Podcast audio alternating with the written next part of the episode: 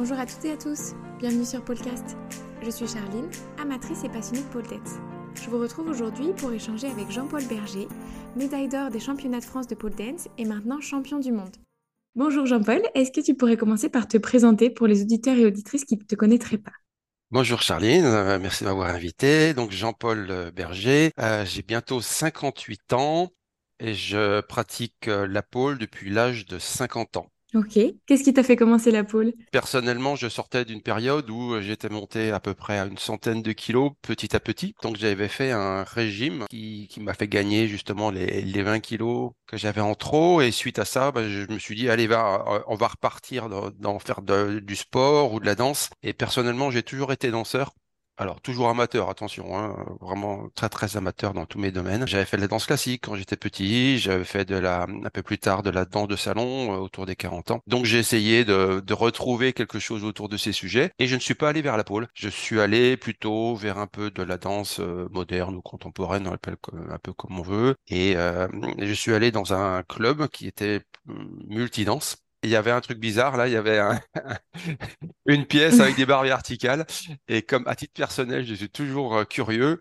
Euh, j'aime bien essayer de nouvelles choses, euh, j'ai pas d'a priori et je me suis dit allez va, je vais essayer ce truc. Et donc c'est par le plus pur des hasards et donc sans a priori bien sûr parce que je connaissais pas que je suis allé vers vers un essai de pole dance. Et donc cet essai, il a été assez catastrophique. Donc, euh, bah, au, sens où bah, la première fois, euh, j'avais euh, pas de physique spécifique. J'ai jamais fait de la gym, j'ai pas été, euh, j'étais pas athlète, donc euh, pour moi c'était un terme que je pouvais euh, même pas imaginer. Euh, j'ai jamais aimé faire ce genre de choses et, et donc aucune possibilité de monter à la barre. Quoi. Donc la première fois on monte pas à la barre. Quoi. on sait pas comment. Bah, je pense que tous les poleurs et poleuses qui, qui, ont essayé ça et qui ne viennent pas de, de domaine sportif proche, bah, ils ont le même problème. Ce qui m'a intéressé, c'est que bah, quand on sort du premier cours et qu'on arrive absolument à rien faire, bah, soit on part, euh, soit on se dit, allez, va, ça va être mon futur challenge. et puis finalement, ça te plaît toujours et maintenant tu fais même de la compétition. Voilà, comme, euh, comme tous les poleurs et poleuses. Donc, euh, je crois que quand on tombe dedans, on devient vite accro. La pole, je pense, ça crée aussi pas mal d'adrénaline. Il y a quand même une mise en danger comme tout le monde, on y retourne, on fonce. Et après, c'est vrai que la compétition, ça a été une deuxième démarche un peu plus tard. C'était pas du tout la première idée, ça c'est évident. Oui, parce que toi, c'est pas ton activité principale que de faire de la pole. T'es pas prof à temps plein. Euh... Je suis même pas prof du tout. C'est vrai qu'il y a des gens depuis qui sont venus me poser la question euh, où est-ce que je donne des cours? Mais en fait, non, non, non, je suis absolument pas professeur. Je me permettrai pas de, de l'être. Euh, en fait, il y a des trucs que je sais faire et des trucs que je sais pas du tout faire. Donc, je suis pas du tout euh, homogène dans ma euh, dans ma pratique. Et je pense que bah, les professeurs, il faut qu'ils soient euh, particulièrement euh, homogènes pour pouvoir traiter tout un tas de choses que, qui sont bien connues. C'est c'est pas mon cas. Avant tout, j'ai un travail professionnel quand même assez prenant, très prenant. Je travaille dans l'aéronautique. D'accord. Je suis directeur dans une grande entreprise d'aéronautique, ce qui fait quand même une activité pro forte. Ouais. Euh, tu me dis si la question est trop personnelle, mais j'imagine que directeur d'une agence euh, d'aéronautique, il doit y avoir une certaine euh, posture à avoir pour représenter la boîte pour, par rapport aux clients. Est-ce que tu as déjà eu l'impression que la pôle pouvait peut-être nuire à cette image-là? Du fait des préjugés qu'il peut y avoir sur ce sport? Il y a effectivement deux possibilités et j'ai pas mal échangé avec des avec des pôleuses et certaines ont réellement réellement réellement eu des problèmes euh, dans leur boulot. En tant qu'homme, je me suis dit tiens, j'ai peut-être une facilité à parler de ça. Et donc j'ai pris le, le, parti pris, au contraire, de beaucoup, beaucoup communiquer sur le sujet. Ok. Et une des raisons, c'est aussi que euh, finalement, via la pôle, c'est, aussi une manière de sortir des sentiers battus. Euh, on sort de sa zone de confort et euh, de manière indirecte, moi, c'est, c'est des choses, euh, c'est des messages que j'utilise euh, à titre, euh, on va dire presque professionnel. C'est aussi des choses qui font avancer les entreprises. Euh, sortir de sa zone de confort, c'est vraiment le travail de tous les jours. En particulier dans mes activités, je suis en charge de l'innovation. Je pense que le parallèle est intéressant. Mm. Et donc c'est pour ça que j'ai choisi de communiquer par rapport à ça. Il y a même d'ailleurs des, des pôleuses qui sont venues me voir en me disant bah, écoute Jean-Paul, ta, ta, manière un peu d'en parler, euh, ça les décomplexifiait elles-mêmes où elles parlaient de moi dans leur entreprise, euh, à tes collègues, hein, euh, c'est juste parce que ça, ça les aide elles-mêmes à se dire, bah oui, c'est vrai qu'on peut en parler. Ouais. Voilà. Ah, c'est super. Je pense qu'il y a plein de gens qui se posent la question, même dans des euh, professions où ce serait finalement peut-être euh, moins tabou ou plus facilement accepté. Mais euh, c'est vrai que moi, par exemple, au travail, je travaille dans un hôpital. je dis à mes collègues que je fais du machinois ou les personnes avec qui je suis vraiment proche. Effectivement, là, je viens parler de la pôle. J'explique que ce que c'est. J'essaie de déconstruire un petit peu les préjugés qu'il peut y avoir. Et je parle du podcast. Mais au niveau de ma direction, des choses comme ça, je pense que j'aurais un, une réticence à parler de la pôle de peur d'être associée à des gros préjugés. Ça arrivé une seule fois d'avoir un rejet parce que je travaillais en Angleterre. Bon, c'était un, cas particulier, c'était quand même intéressant parce que c'était, euh, on va dire, la vieille, euh, j'aurais pu dire la vieille France, euh, là c'est la vieille Angleterre. Hum, C'était des gens très cultivés, mais malgré tout qui restaient sur leur, sur le préjugé. Mais à part ça, non, les gens, ils, aiment bien voir et ils sont intéressés. Et donc, du coup, bah, on lance des conversations et finalement, ça, ouvre des portes. C'est rigolo. Hmm. Ah, ok. Et comment est-ce que tu en es arrivé du coup à te lancer dans ce deuxième challenge de tester la compétition? Qu'est-ce qui t'a tiré là-dedans? Ma première surprise, c'est comme ma professeure euh, Caroline euh, sur, euh, sur Valence euh, m'a dit après euh, allez, un an, un an et demi, euh, tiens, on fait un petit spectacle, Jean-Paul, est-ce que ça dit de venir? Ah, Ça, c'est le premier truc. Je dis, mais attends, c'est pas sérieux, franchement, j'ai pas le niveau. Et Se représenter, quoi. ah oui, Ouais. oui, oui, oui. Euh, c'était pas tellement euh, histoire de m'exposer parce que j'ai toujours fait du spectacle quand j'étais petit parce que j'ai fait euh, 6-7 ans de danse classique donc forcément euh, les petits spectacles de fin de fin d'année ça ça donne envie. Après, j'ai fait également la même chose en, dans une association de danse de salon. Euh, donc euh, vraiment le spectacle, moi j'adore. Euh, et là, je me dis, tiens, c'est, une opportunité d'être sur scène. Je pensais pas du tout avoir le moindre niveau et, et ben, c'était, c'était sympa. Ça m'a beaucoup plu. Et je me suis dit, tiens, la, la compète, peut-être, peut-être que ça peut être une opportunité. Comme je suis ingénieur et je fais du marketing, forcément, j'ai aussi regardé cet aspect, euh, bah, quelle est la concurrence? C'est normal, hein, quand, quand on lance un produit, qu'est-ce qu'on fait? Ben, on regarde la concurrence. Est-ce qu'il y a un marché? Est-ce que ma professeure m'avait euh, parlé d'une euh, d'un Finlandais. Il y a telle personne, euh, bah, il est champion du monde parce qu'il est tout seul en fait. Ok. En plus de 50 ans. Bon, je dis pourquoi pas? Finalement, il, il faisait des choses euh, auxquelles bah, je pouvais quand même euh, prétendre quand même. Ça te semblait envisageable, réaliste? Voilà, c'est envisageable et réaliste. Et je me suis dit, oh, ça va être super sympa de faire un truc avec lui. euh. Et donc, c'est pour ça qu'en 2018, je me suis dit, allez, je, me lance dans l'aventure sans pour autant vraiment savoir. hein. Et l'expérience t'a plu? C'est fantastique. La première fois, évidemment, euh, on monte sur scène, on se dit, mais, mais qu'est-ce que ça va donner? C'est vrai que euh, Béziers, mon premier baiser, c'est quand même, euh, c'est quand même pas mal d'émotions parce que bah, on est dans, on est dans la lumière, on a les retours de, de tous les, de tous les spectateurs. Le meilleur retour, c'est euh, quand on sort à l'entracte et qu'il y a des gens qui viennent te voir et qui disent, c'était génial, et c'est des Ouais. gens qu'on connaît pas, en fait. Voilà, c'est des gens qu'on connaît pas qui viennent vous voir comme ça et qui disent Ah ouais, ouais, c'était génial, etc. Moi, souvent, j'ai des chorégraphies où j'ai, au niveau euh, énergie, euh, j'essaye de passer pas mal de, de choses. Euh, j'ai toujours aimé raconter des histoires et il y a des gens, euh, voilà, qui se laissent prendre un peu dans l'histoire que j'essaie de raconter dans chacune de mes chorés. Et euh, ça, c'est vrai que c'est la meilleure récompense. à des, des gens qui me connaissent pas et qui se disent Ah ouais, Hmm. chouette.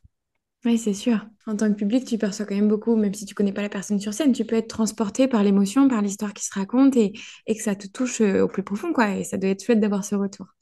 C'est agréable, c'est ça qui donne aussi un peu envie de continuer. Et, et après, euh, quand il y a des, des gars qui, qui me disent, Ah bah oui, tiens, ça me donne envie de, de, tenter l'expérience, Hmm. ça c'est Ouais, fantastique ça. Je me posais la question de savoir la dernière compétition, quand tu préparais le titre de champion du monde, comment est-ce que ça s'était passé? Ça a été une sacrée expérience avec des rebondissements. Cette dernière année de compète, donc c'était ma troisième année et c'était ma troisième euh, chorégraphie. Et effectivement, chaque fois, on essayait un peu de d'améliorer. Les années précédentes, j'étais aussi allé voir les, les juges au niveau mondial pour leur dire qu'est-ce que vous avez pensé, qu'est-ce que vous me donnez comme conseil? Petit à petit, on progresse. Donc, je suis un peu rentré dans une euh, routine. Alors, routine, c'est au sens euh, apprendre et savoir à quel moment faire les choses. Attention, hein. C'est pas routinier, c'est au contraire euh, se dire, moi, euh, à mon niveau et avec mon âge, hein, quand même, préparer euh, une compète pour aller jusqu'au championnat du monde, c'est à peu près un an. on commence à un moment presque à réfléchir à son thème de l'année suivante, alors qu'on n'a pas encore fini l'année en cours. Et il y a une bonne raison, c'est qu'à un moment, on n'en peut plus, on sature. À force de répéter sa propre choré, souvent dans le dernier mois ou dans les derniers deux mois, on n'en peut plus de cette chorégraphie. Ainsi que de temps en temps, les personnes qui sont autour de moi ou dans le club qui me voient répéter le truc, euh, qui en ont marre de ma musique, voilà.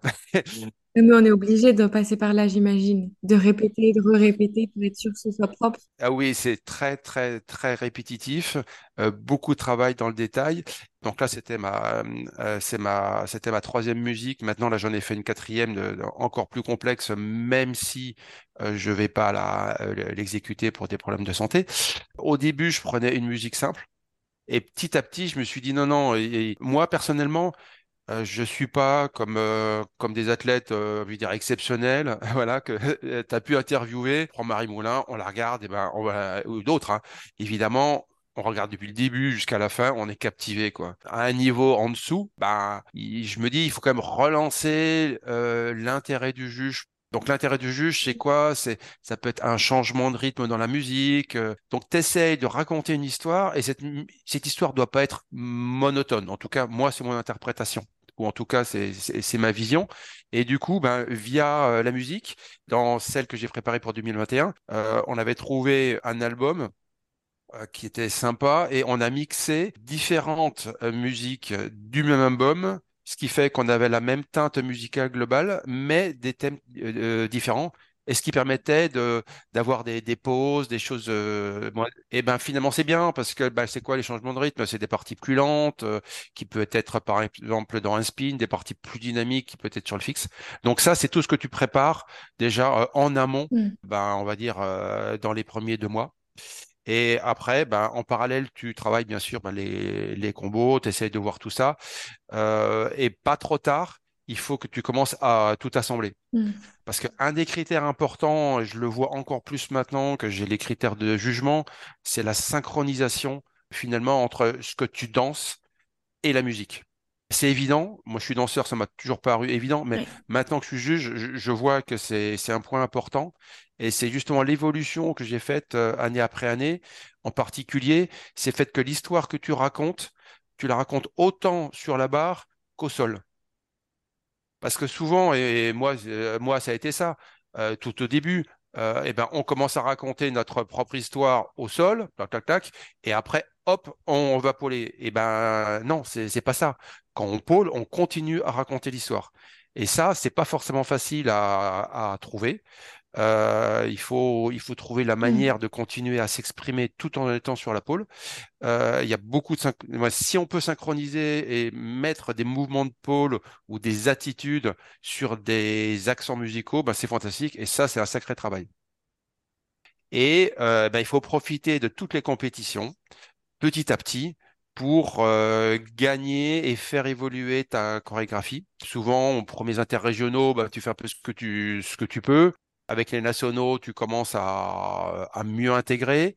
Tu vas voir différentes euh, personnes pour te critiquer, pour te proposer des évolutions. Et euh, après, bah, tu essaies de faire converger ces, différentes possibilités. Et finalement, on voit que la chorégraphie qui a été présentée, ça a beaucoup évolué. Et finalement, bah, c'est un long chemin qu'il faut, qu'il faut programmer et euh, essayer de trouver des petites compétitions euh, ou des spectacles de fin d'année qui sont super sympas et qui permettent aussi euh, de progresser là-dessus. Donc ça, c'est la partie purement chorégraphie. Et après, il y a la gestion, du championnat du monde en tant que tel. Il y a une belle pression. Alors, j'ai quand même une chance, c'est que un peu par expérience, je tiens pas trop mal la pression. Bon, c'est toujours limite, hein, bien sûr, comme, comme tout le monde la première erreur que j'ai fait euh, la première année, euh, bah, je me suis surentraîné. Voilà. Donc euh, pas compliqué. Et à trois semaines de ma première compète à Béziers, et eh ben j'en pouvais plus. Et plus je travaillais, et moins et moins bon j'étais. Et donc j'étais entre guillemets en burn-out physique. Et donc à trois semaines de la finale, ben, j'ai tout arrêté parce que j'ai pas le choix. Mm. Donc j'ai tout arrêté et finalement j'ai gardé de, ça ben, une habitude pour euh, me, me garder un temps, euh, alors 15 jours on va dire en moyenne, avant euh, l'événement pour reposer le corps Euh, alors bien sûr, hein, on garde tout ce qui est assouplissement, euh, tout ça. Hein. Il ne s'agit pas de rien faire, mais surtout, euh, moi, je ne pôle plus. Hein. Dernière semaine, ça c'est vraiment interdit. Et j'aime bien partager l'expérience d'autres personnes hein, qui faisaient leurs premiers mondiaux et qui avaient loué des, des, des studios sur place. Et je les ai vus faire, faire leur chorégraphie encore la veille, etc. Mm. Ça, ça, marchait parfaitement bien. bah oui, mais le lendemain, elle n'avait plus d'énergie parce que, euh, parce que tout était fait la veille. Gérer exactement, euh, être prêt vraiment à la minute qu'il faut quand il y a la musique qui part, euh, il y a quand même beaucoup de travail. Et après, bah alors, il y, a eu un truc bizarre, c'est assez rigolo. C'est que on ne connaît pas, au moins pour la POSA, les PSF on le sait un peu plus tôt, mais pour la POSA, on a su les compétiteurs une semaine avant. Donc, euh, on, passait, euh, on passait le dimanche et j'ai su le mardi le nombre de compétiteurs. Et alors là, il y a une grosse surprise. bah, la grosse surprise, c'est que j'étais seul. Alors, c'est vrai, on peut dire, ah ouais, c'est rigolo. Jean-Paul, t'es champion du monde alors que t'es seul. C'est pas terrible. Les sentiments dans la soirée où tu apprends qu'effectivement tu vas être seul, c'est quand même très bizarre. Ouais, parce que du coup, tu es, sûr d'avoir le titre dans ta catégorie puisqu'il n'y a pas de compétition. Voilà, donc la première réaction, c'est qu'on est super content. On dit, ah ouais, ça y est. Donc, euh, ça y est, je suis arrivé. Je dis, ah, bon Dieu, waouh. Et après, ça devient frustrant. Donc, Hmm. quelques heures après, tu dis, ah bah non, mais c'est pas possible, mais on m'a volé la compétition. Oui, je vais pas pouvoir me mesurer. Le titre, euh, peut-être que certaines personnes y mettront moins de sens alors que c'est la même Oui, préparation et la même euh, performance que si j'avais eu 400 euh, voilà, concurrents. oui, c'est Ouais. ça. Bon, en pôle, on n'est pas encore à 400, mais c'est ça. Mais, Non, mais c'est vrai qu'on attendait idéalement, moi dans mon domaine, au maximum, on est 5, grand maximum. Après, tu dors et le lendemain, tu dis, bon, ok, maintenant, je suis seul. Et on convertit ça de manière très positive en disant, eh ben, il faut montrer que tu mérites le, le titre mondial. Et Hmm. là, ça donne une autre motivation qui est de se dire, euh, eh ben, on va représenter la France et on va montrer que finalement, euh, certes, tu es seul, mais tu, euh, tu mérites le titre. Ouais. J'ai, j'ai pu bien représenter euh, la France, c'était très sympa. Et euh, ça donne des souvenirs d'équipe et des partages avec, euh, avec l'équipe de France et, euh, et la Marseillaise qui sont quand même très, très particuliers. Voilà. Et du coup, là, si j'ai bien compris, dans tes prochains projets, tu vas toi-même t'impliquer auprès de la fédération? Ça, ça a été une démarche qui, qui est venue un, un peu au, au- au fur et à mesure. C'est-à-dire que quand j'ai été donc euh, quand j'étais médaille d'or euh, au championnat de, de France à Béziers, bah, on s'est posé la question comment aller sur les championnats du monde. Et c'est vrai que euh, il y a quand même tout un travail de, de, de préparation, d'organisation euh, qui est nécessaire de faire. Euh, il faut emmener quand même toute une équipe et que c'est vrai que par rapport à mon expérience euh, professionnelle, on va dire que j'avais quelques quelques aptitudes ou facilités pour euh, essayer un peu euh, d'organiser bah, de manière un peu naturelle, je m'en suis, euh, suis occupé. Bah, je, me suis intéressé à voir un peu comment marchait, comment marchait la fédération, comment on pouvait aider. Euh, et c'est, quelque chose que j'ai fait avec euh, la Fédération française de, de danse. Euh, je n'ai pas fait que des compétitions avec la fédération. hein. J'ai fait des compétitions d'un côté avec la fédération qui va vers l'organisation modale qui s'appelle la POSA. J'ai fait également celle de Pôle Sport France qui va vers IPSF. Donc, ça me permet de voir un peu différents types de compétitions, chacune ayant ses spécificités. Et c'est intéressant. Et donc, au niveau de la fédération, effectivement, maintenant, pendant trois ans, parce qu'il y a eu euh, tout l'effet Covid, je me suis beaucoup euh, occupé de, on va dire, de l'équipe de France au niveau, euh, mondial c'est-à-dire essayer de, récupérer les compétiteurs qui, qui, avaient gagné et qui avaient participé à la finale, et donc qui pouvaient aller au mondial et organiser toute la suite. Euh, on a même trouvé des sponsors, donc euh, euh, trouver un sponsor quand même pour une équipe de France. Et donc c'était mon entreprise, donc c'est pour dire, j'ai quand même réussi à convaincre une grande entreprise française de plus de 80 000 personnes qui, sponsorise une entreprise avec un historique plutôt militaire. C'est quand même sympa. Et cette année, en plus, je me suis intéressé à tout ce qui était jugement. Voilà. Donc, euh, juge et scrutation, c'est un dernier élément. Est-ce que tu as fait une formation pour ça? Comment est-ce qu'on devient juge? Déjà tourné dans le milieu de la compétition, c'est pas obligatoire, mais ça sert quand même. Ma démarche de juge, c'était aussi bien comprendre les règlements. Déjà, on prend jamais assez de temps de bien lire les règlements, de les interpréter de telle manière à ce qu'on va cocher toutes les cases des critères Pour avoir le meilleur score possible. Et oui, parce qu'on peut tomber euh, à côté euh, pour, pour pas grand-chose. On peut négliger des points de propreté, euh, des points de chorégraphie. Donc c'est vrai sur la pole dance, c'est encore plus vrai sur la pole sport. Comprendre ces règlements, avoir des formations juges, c'est des choses qui peuvent servir. Moi actuellement, je suis en pause de compétition pour des raisons de santé. Mm. Je pense que j'aurai peut-être l'opportunité de juger. J'ai fait également une autre formation, ce qu'on appelle le scrutateur. Ok. Voilà, donc il faut savoir que dans le corps arbitral, euh, il y a différents juges. Euh, certains sont euh, artistiques, euh, d'autres sont techniques, même s'ils ont tous la même formation et c'est choisi ensuite. Il y a également un head judge, donc quelqu'un qui va coordonner tout ça et mettre les pénalités. Mais il y a aussi quelqu'un qui est un peu, on va dire, euh, le secrétaire général de ce corps arbitral, qui prépare euh, l'ensemble des documents, qui, qui les saisit, qui vérifie qu'il n'y ait pas, y ait pas d'erreur. Mm. Et ça, ça s'appelle le scrutateur. Moi, j'ai assisté qu'à une seule euh, compétition et euh, j'étais étonnée de voir qu'il y avait autant de juges par scène. Il y a tellement d'éléments à regarder en même temps. Je me demandais s'il y a un juge qui se concentre que sur la main droite, un que sur le pied gauche, un qui regarde l'enchaînement des figures. Enfin, je me demandais s'il y avait une répartition comme ça des tâches pour pouvoir fractionner un petit peu ou si euh, chaque juge regarde l'ensemble et note un peu comme ça qu'il y a une harmonisation après. Il y a dans chaque euh, type de jugement plusieurs juges et plus on monte euh, au niveau compétition du local, national et international et plus il, il y aura un nombre de juges important. Donc d'un côté, on a les jugements artistiques, de l'autre, on a les jugements techniques. En plus, en pôle sport, il y a euh, le juge des difficultés. Ok. Bon, après, les terminologies peuvent aussi un peu changer. Il y a euh, juge d'exécution, etc. En pôle sport, on établit un programme qu'on dépose avant et qu'on se doit d'exécuter parfaitement et dans l'ordre. Donc, Mm. euh, si on passe pas les figures dans l'ordre, euh, ben, on n'a pas gagné des points, on peut avoir des pénalités, etc. Et ensuite, ben, chaque difficulté est évaluée par rapport à un code de points. Et si on ne l'effectue pas complètement, la figure peut être décotée. C'est vraiment une démarche de construction, voire même de temps en temps un peu de, stratégie.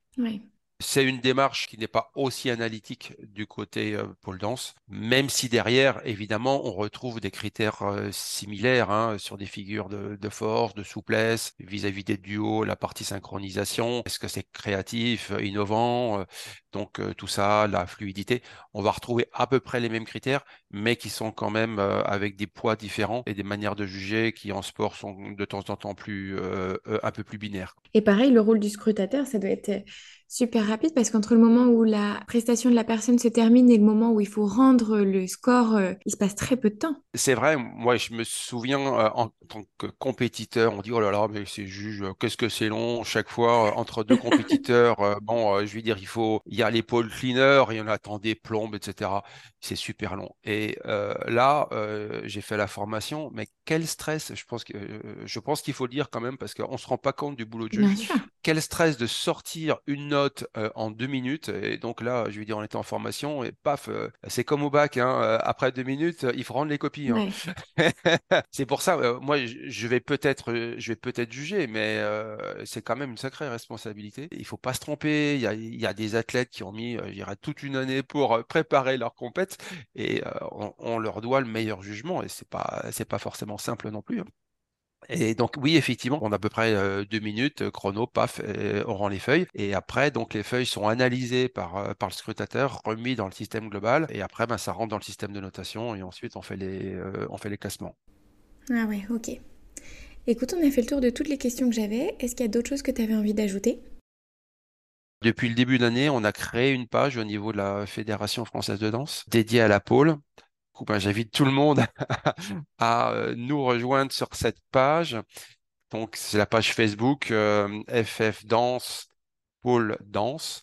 Et sur cette page, ben, on donne tout un tas d'infos sur les championnats de pôle danse, pôle sport. Ben, en tout cas, je te remercie beaucoup pour ce temps d'échange. C'était super informatif. Bah écoute, non, non, le grand, grand plaisir de, de partager avec tout le monde et, avec toi depuis le temps que je t'écoute sur tes podcasts qui commencent à être un must. Et merci également du partage que, que tu fais. C'est vraiment très agréable. Voilà, c'est tout pour l'épisode d'aujourd'hui. J'espère qu'il vous a plu. Si vous avez une question, une remarque ou que vous souhaitez participer à un prochain épisode, vous pouvez me contacter par mail, Facebook ou Instagram. Toutes les informations nécessaires sont dans la description de cet épisode. Belle journée à vous